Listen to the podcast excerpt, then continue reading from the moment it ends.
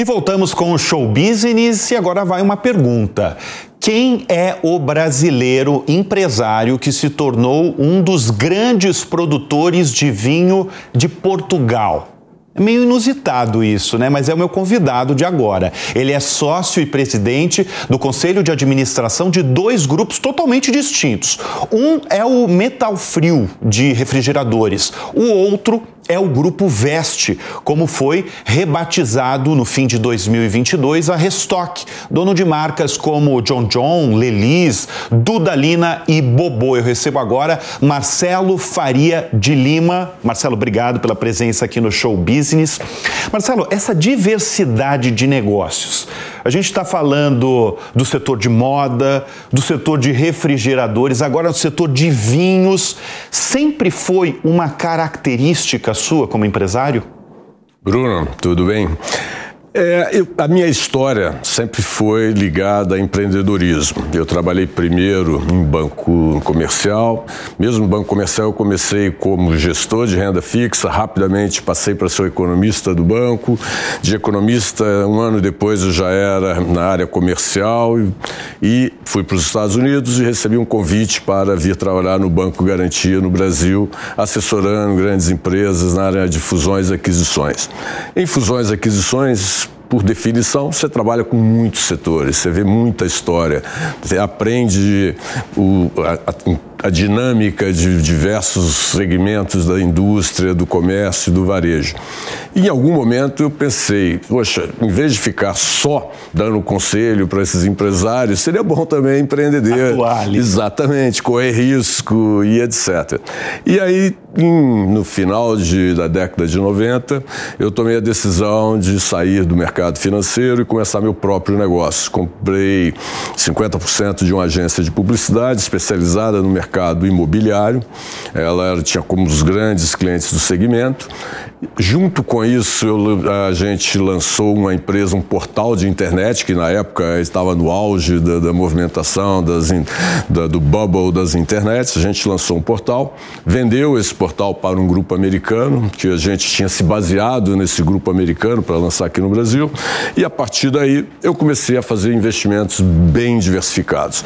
Na verdade, meu primeiro investimento fora da agência de publicidade, que depois eu vendi para o grupo ABC, foi também na área de telecomunicações. Na, a gente investiu numa empresa que fazia Wi-Fi na época, na década de 90 já, e vendemos para o Intel, Intel Capital. Depois disso, então surgiu a oportunidade de investir na Metal Frio em 2004 é, era uma empresa local, pequena, era uma multinacional desinvestindo no Brasil, era o grupo Bosch Siemens, que tinha tomado a decisão de que não queria estar mais nesse segmento, era uma empresa é, pequena, produção local, e em cinco anos a gente se transformou provavelmente na segunda maior empresa mundial do é, segmento. Eu, fa eu, faço essa pergunta porque a gente fala com muitos empresários e empresários que foca num segmento e vai em frente durante décadas. O seu caso é totalmente diferente, né? A gente está lidando com muitos setores é, ao mesmo tempo. Como é que é administrar tudo isso. Eu, eu entendi o lance do, do, das fusões e aquisições que você aconselhava muito. Você, no setor financeiro, tinha contato com todos os, os diferentes setores, né? Mas na prática ali, como é que é uma hora tá falando sobre refrigerador, sobre freezer, sobre geladeira, de repente você está num grupo de moda, de repente você está falando de vinhos, porque você é produtor ali em Portugal. Como é que é administrar tudo isso? Em primeiro lugar, pessoas. Né? Eu não tenho a pretensão de ser o CEO de nenhuma dessas empresas. Eu nunca fui o CEO de nenhuma empresa.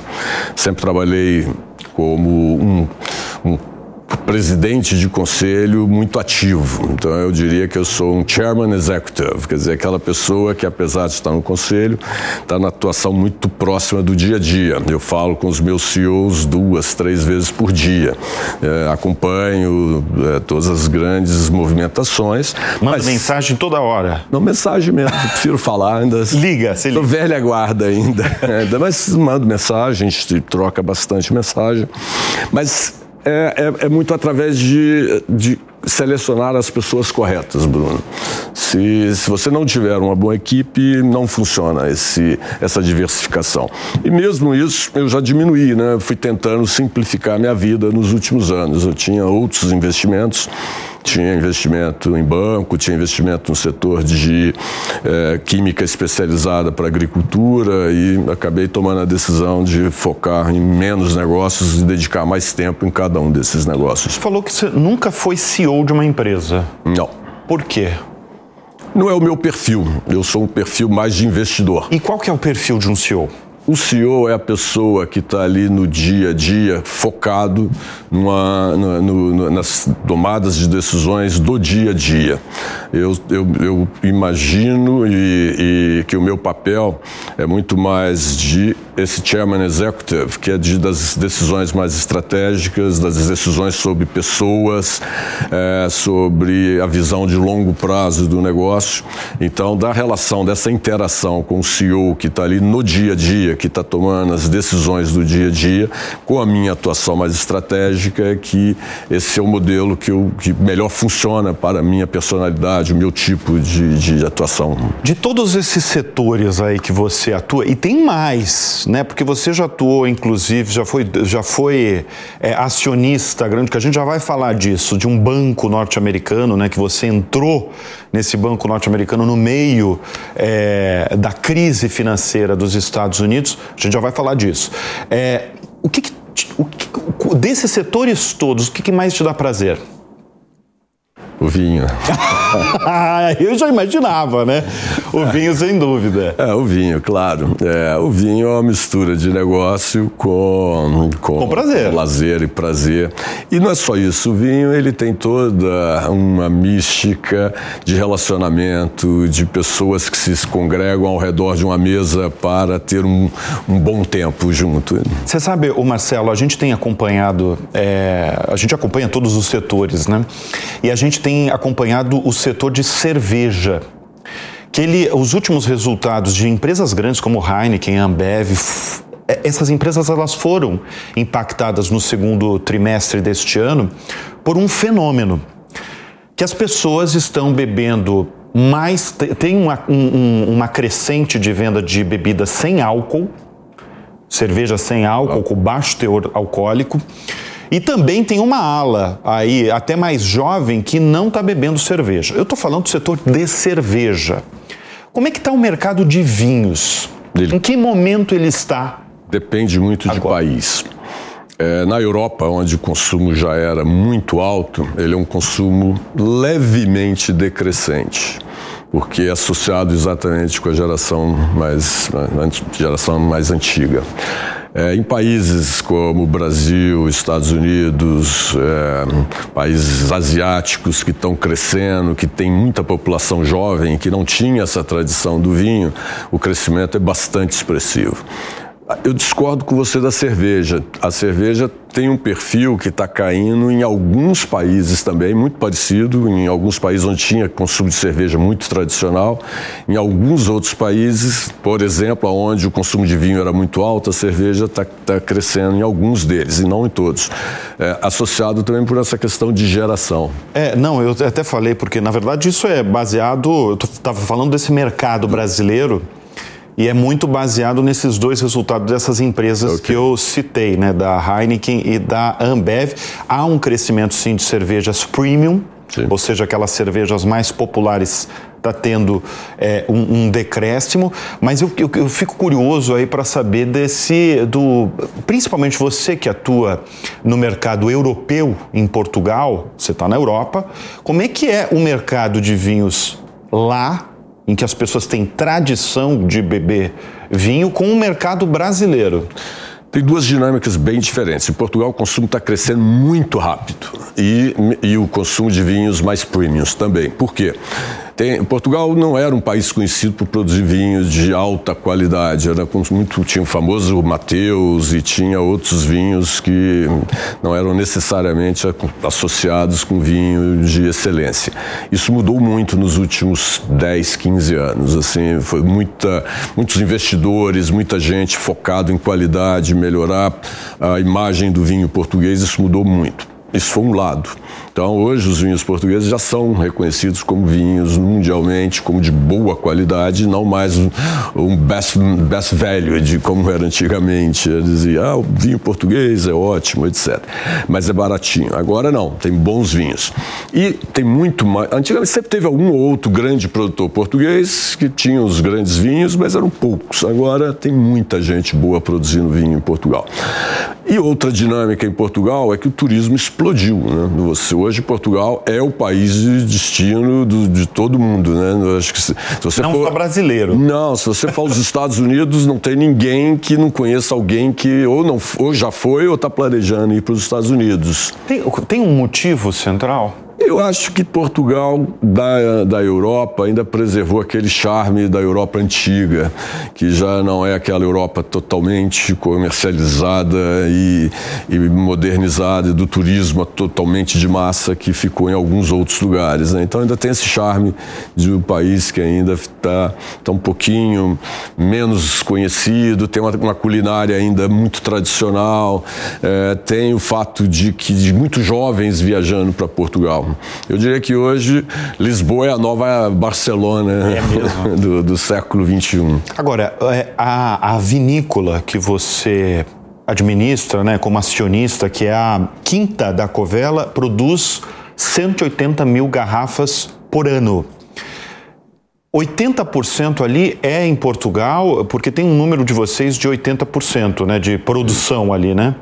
É, a gente tem na a, a, empresa é a Lima Smith tá. né, e a gente tem três rótulos, né, tá. três, que é a quinta a Covela, a quinta de Covela, que produz basicamente vinhos brancos e rosé e tem uma história por trás disso. Era uma vinha, era uma quinta tradicional. Eu comprei né, no, no, em 2011 e contratei, o, eu trouxe o enólogo que tinha saído e voltei e falei, Rui, é, o que, que você precisa para produzir os melhores vinhos de Portugal? Ele me deu uma lista lá de meia página, né? eu falei, você tem certeza? Porque daqui a três anos você vai poder dizer que, usar desculpa que você não tinha tudo que precisava. Ele aumentou a lista para duas páginas, né, claro. E aí a gente começou a avaliar os vinhos produzidos. E lá tinha vinho tinto.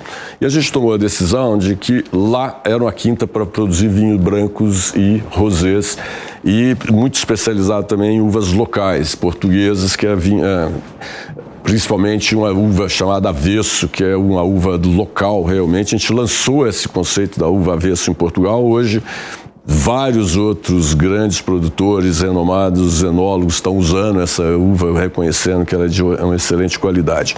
E a gente investiu numa quinta no Douro para produzir vinho tinto. É, e a gente lançou esse, essa, esse, essa marca, que era na, a Quinta da Boa Vista, que no primeiro ano que nós lançamos, já teve 95 no Parker, foi eleito o melhor vinho do ano em Portugal, e a gente trouxe o Jean-Claude Berrouet, que era o, o, enólogo durante 44 anos do Petrus, da França, para ser o nosso enólogo. Então, aí, logo em Portugal, o vinho ganhou uma repercussão imensa, um reconhecimento imenso. Então, a demanda em Portugal basicamente absorvia 100% da produção. Mas a gente tomou a decisão que queria exportar um pouco, para não ficar só em Portugal. Então, exporta um pouquinho para o Brasil, um pouco para a Suíça, um pouco para a Alemanha. Entendi. E vai, e vai expandindo. Vamos falar do setor de moda. O setor de moda no Brasil, ele foi duramente é, atingido aí pelos sites asiáticos. Quando eu falo site asiático, é praticamente a Shein ou a Shein. Tem gente que fala de todas as formas. Aqui no Brasil você vê marcas como, como a Gaúcha Renner, você tem a Amaro, que foram realmente impactadas pelo crescimento desses sites asiáticos. Você é presidente do conselho de administração de um dos maiores grupos de moda é, no país. Você foi atingido? Não, a gente foi não, não sente nesse impacto, porque o nosso segmento, que é o segmento de moda premium, ele é um segmento que não, não foi afetado, porque a concorrência é por qualidade, é pelo desejo, muito menos pelo, pelo preço. Então a gente não sentiu esse impacto. A gente tem tido nove trimestres seguidos de crescimento no same store sales. Você falou uma palavra-chave, você que trabalha aí com varejo, né, com consumo, que é desejo. Desejo. Qual que é o desejo do brasileiro na hora de se vestir? para cada marca tem uma diferença de posicionamento e é focada num cliente diferente. Então, na Bobo, a gente está trabalhando com um cliente que é jovem, que é muito associado à noite, ao, ao, ao momento de lazer na Dudalina é um cliente focado num, num momento mais sério, é um, um, trabalho, é um casamento, é uma festa social, formal. A Bobô é uma mulher extremamente exigente em termos de moda, que está olhando no que está na frente, o que, tá, o que virá para ser a moda geral dentro de um mês, seis meses, um ano. E na, na Lelis, a gente está atendendo uma cliente que é extremamente exigente em termos de qualidade é, e diversidade de um produto e que uma mulher prática que vai naquela loja encontra todas as opções na mesma loja do momento que ela precisar usar aquela roupa. Agora, a, a, o perfil das pessoas, eu imagino que que, é, que vai mudando muito, né? Como é que, é, assim, se você comparar é, no, há 10 anos atrás o que, que as pessoas desejavam, eu entendo que cada um tem o seu perfil, cada, cada marca tem o seu perfil. Mas é, o, o, o perfil das pessoas elas, vão vai mudando com o tempo, né? Esse é o segredo da longevidade. Se você atende só uma moda de um determinado momento, você desaparece com o tempo. Se você acompanha os seus clientes, é isso que a gente trabalha, nosso conceito. É, e a gente fala que a gente é menos uma empresa de moda e mais uma empresa de varejo.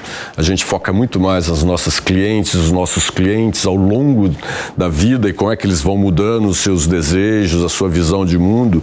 Você tem uma, uma, uma, uma vida muito diferente de quem está focado naquele momento, numa moda única daquele momento. Bom, eu vou falar de outro setor, mais um setor que o Marcelo atuou, que é o setor financeiro, porque em, uh, logo depois da crise financeira nos Estados Unidos, em 2008, você foi lá e adquiriu um banco norte-americano que é o C1. C1 Bank.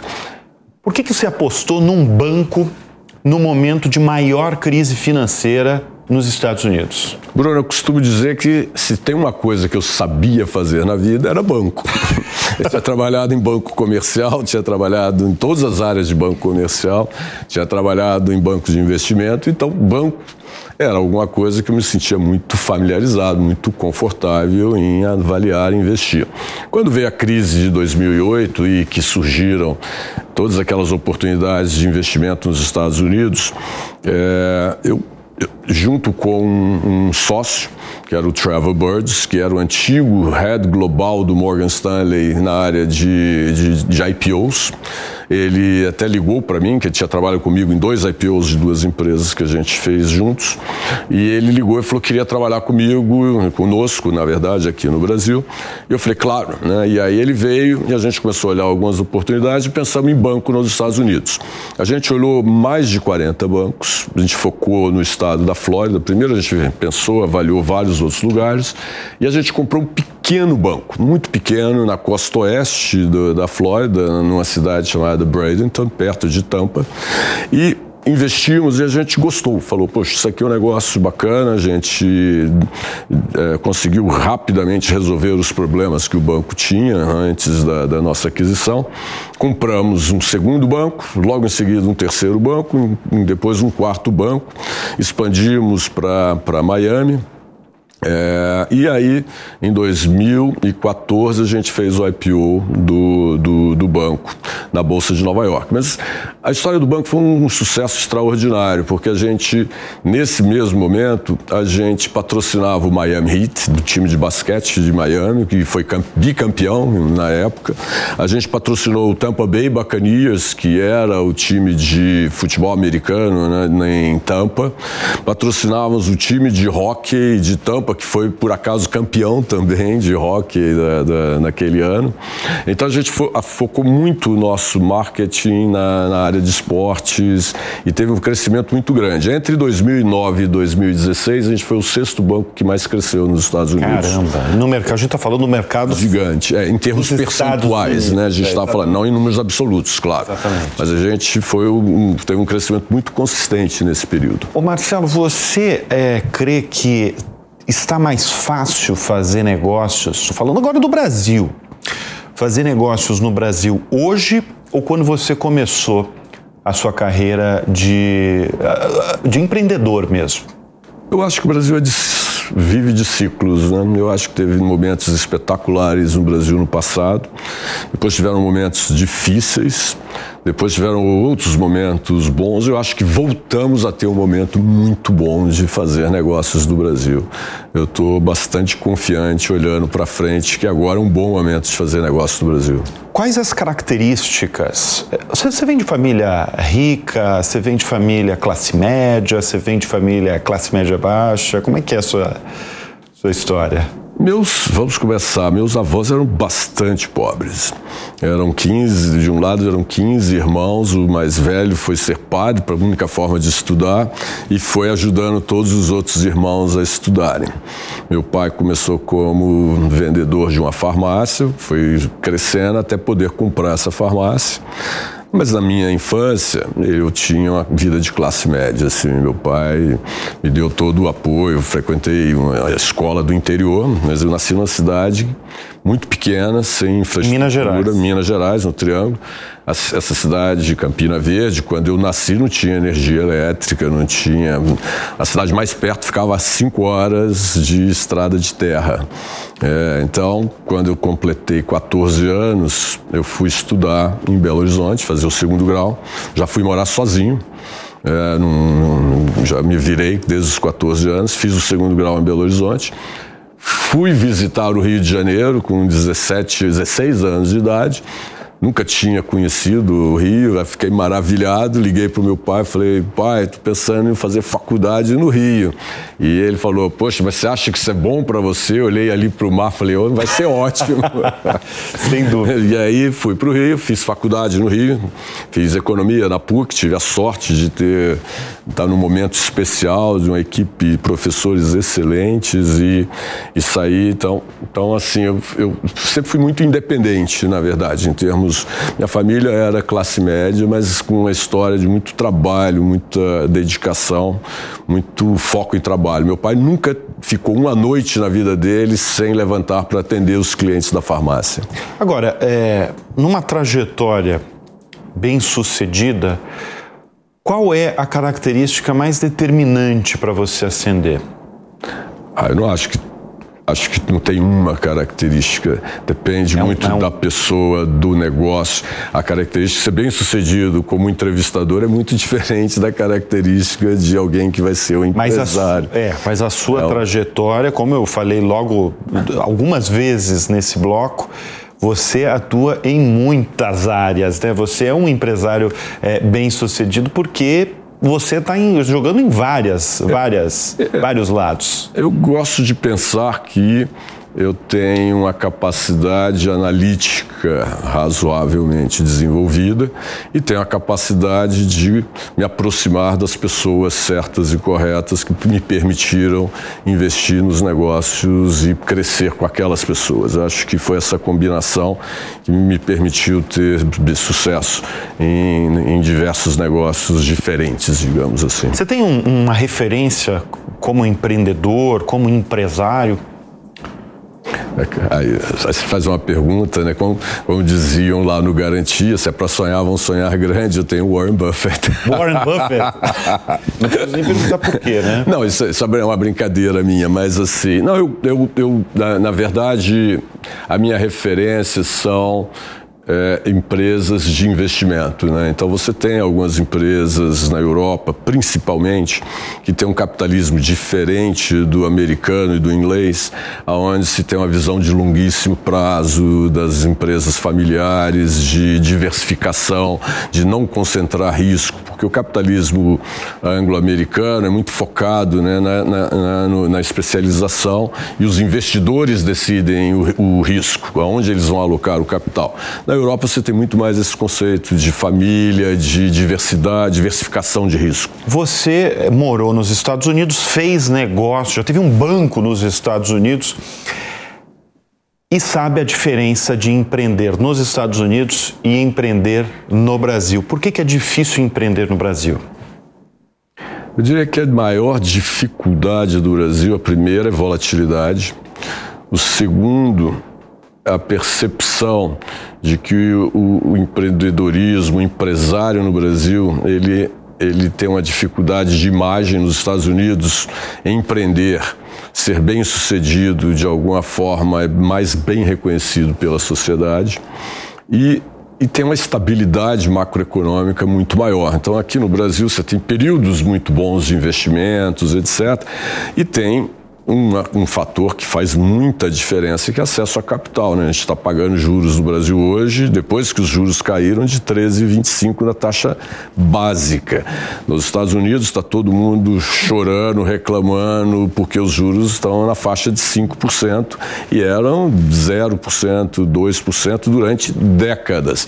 Uma coisa é empreender com capital a 2%, 3%, 4%, outra coisa é empreender com capital de 15%, 20%. É. Isso faz muita diferença. Deixa eu só pegar um gancho de, uma, de um trecho agora da sua resposta. No Brasil, pega mal ser bem sucedido? Eu não, eu não, diria que pega mal, mas é, tem uma visão mais crítica em relação ao papel do empresário, do empreendedorismo na sociedade.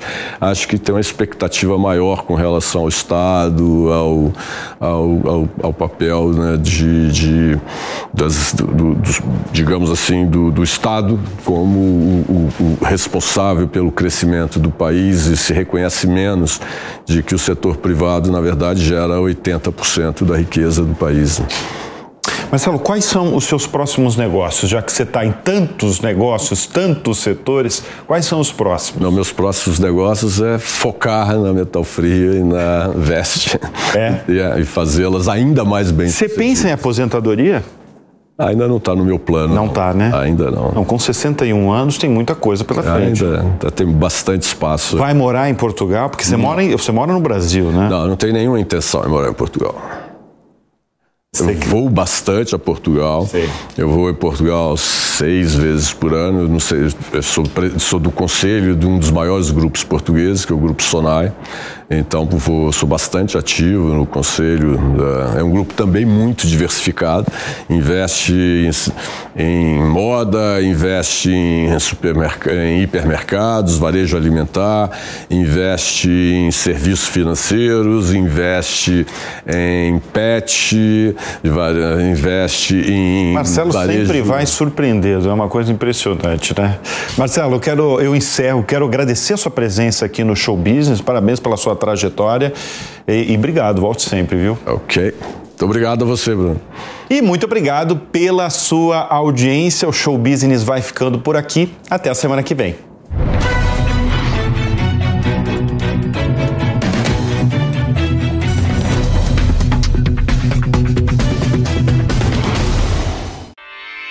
Realização Jovem Pan News.